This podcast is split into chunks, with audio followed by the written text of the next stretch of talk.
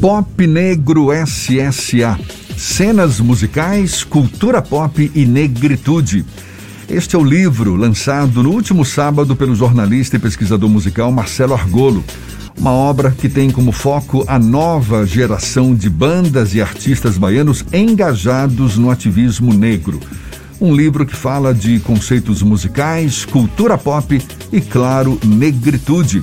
O jornalista e pesquisador musical Marcelo Argolo é nosso convidado, é com ele que a gente conversa agora aqui no Issa Bahia. Seja bem-vindo e parabéns desde já pelo novo rebento, pelo livro. Bom dia, Marcelo.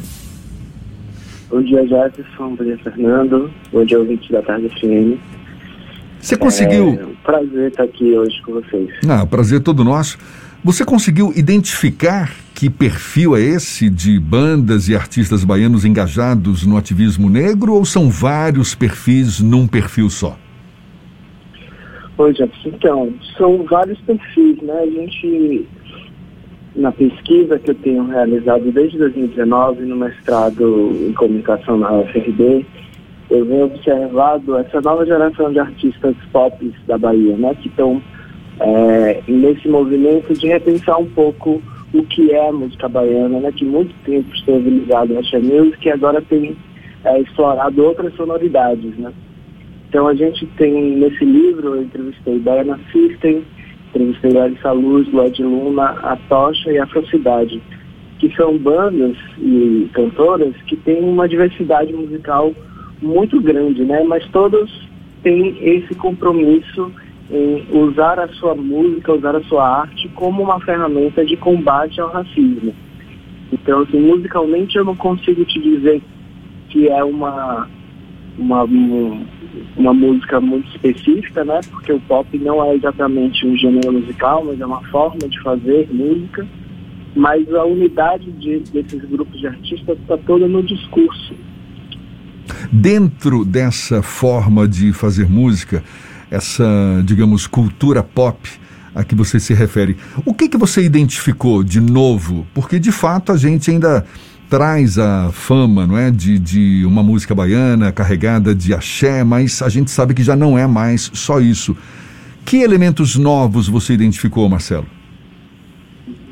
Jefferson, nunca foi só isso, né? Eu acho que teve um momento em que havia tanta pressão do mercado da Music que o que não estava ali dentro dessa linguagem não conseguia escapar e furar a bolha. Né? A partir do momento que a gente tem enfraquecimento do poder econômico desse mercado, a gente começa a ver iniciativas furando essa, essa bolha do mercado da Music. Né? Então, o que tem de novo é uma relação dessas dessa musicalidade baiana que a gente já conhece do Ijexá, do samba reggae, com uma música eletrônica, né? Com uma, uma relação com beats digitais, com músicas feitas em computador. Então você pega o trabalho do Atocha, eles estão trabalhando com o pagode baiano, o groove arrastado, que o Piscirico também está trabalhando, que o Paranguá também está trabalhando, mas fazendo isso em cima da música eletrônica. A mesma coisa com o Baiana Sister, com Larissa Luz com a tocha, ou com a falsidade, né? Eu acho que essa é a grande novidade musical que essa cena traz em relação com a música pop. Marcelo, a música eletrônica. Quando você fala dessas músicas e do caráter quase que ativista da música produzida por esses segmentos, você consegue identificar que há uma sensação de consciência do papel da música enquanto efeito transformador social? Sim, com certeza. Esse é o grande, acho que é o grande ponto, assim, né?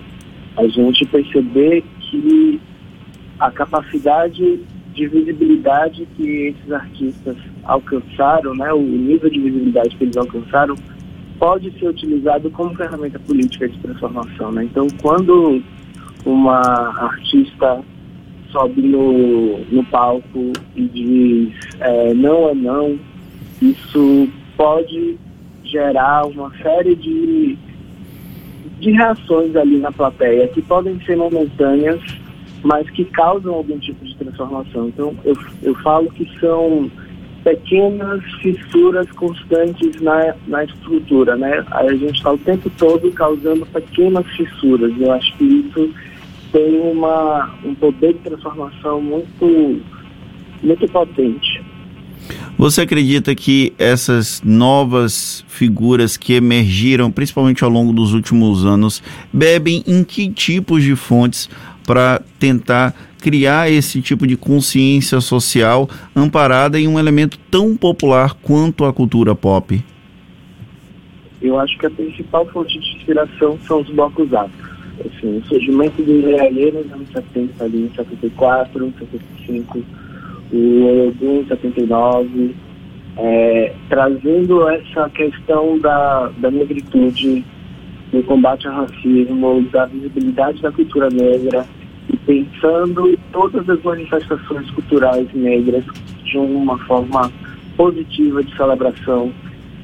É o grande, digamos assim, matriz dessa cena, né? É, não por acaso, todos esses artistas já fizeram relações com com blocos afros, né? O, o Diana System já fez turnê na China com o Leaie, é, Larissa Luz canta, já foi cantora do, do Araqueto e canta no, no show dela repertório dos blocos afros. Então, é, essa produção clássica, digamos assim, né, dos blocos afros são a principal fonte do, desses artistas da nova cena. A gente está conversando aqui com o jornalista e pesquisador musical Marcelo Argolo, que tirou do forno no último fim de semana o seu livro Pop Negro SSA, SSA, referência a Salvador, claro, cenas musicais, cultura pop e negritude. Para a gente encerrar, Marcelo, como é que você avalia a importância do papel ativista que essas bandas, que esses artistas têm e como isso ganha força por utilizar uma linguagem pop? Eu, eu avalio que é um, um movimento de época, sabe, Jefferson? A gente percebe em diversos países, em diversos contextos diferentes, é, essa relação engajada dos artistas. Assim, eu acho que tem uma, uma virada de chave ali no, por volta do, do meio do, da década de 2000, né, que a, o consumo de música ele passa a ser muito mais forte na internet e ali você começa a ter os movimentos sociais, os movimentos artísticos se, se encontrando e percebendo que eles podem trabalhar juntos para trazer transformações que os grupos minoritários da, da sociedade precisam. Né? Então, trazer a visibilidade que a cultura pop dá para essas figuras, para essas cantoras, para essas bandas, faz com que essas pautas e essas reivindicações elas ganhem maior visibilidade e com isso possam ser mais agendadas na, na, enfim, no espaço midiático como um todo. Né? Eu estar aqui na, na rádio à tarde FM falando sobre isso é um reflexo desse poder da cultura pop de levar as reivindicações para espaços que não, não estariam ocupando. Maravilha! Tá aí, dado o recado e quer saber mais? É só, claro, ler o livro Pop Negro SSA Cenas Musicais, Cultura Pop e Negritude, recém-lançado pelo jornalista e pesquisador musical Marcelo Argolo. Parabéns mais uma vez pela obra. Muito obrigado. Onde encontrar o livro? Ah, claro. O livro está disponível com download gratuito no meu site popnegrossa.marceloargolo.jor.br. Tá dado o recado então, completinho agora. Valeu, Marcelo, muito obrigado. Bom dia e até uma próxima então. Dia, muito obrigado pelo espaço. Agora, 22 minutos para as 8 horas na tarde FM.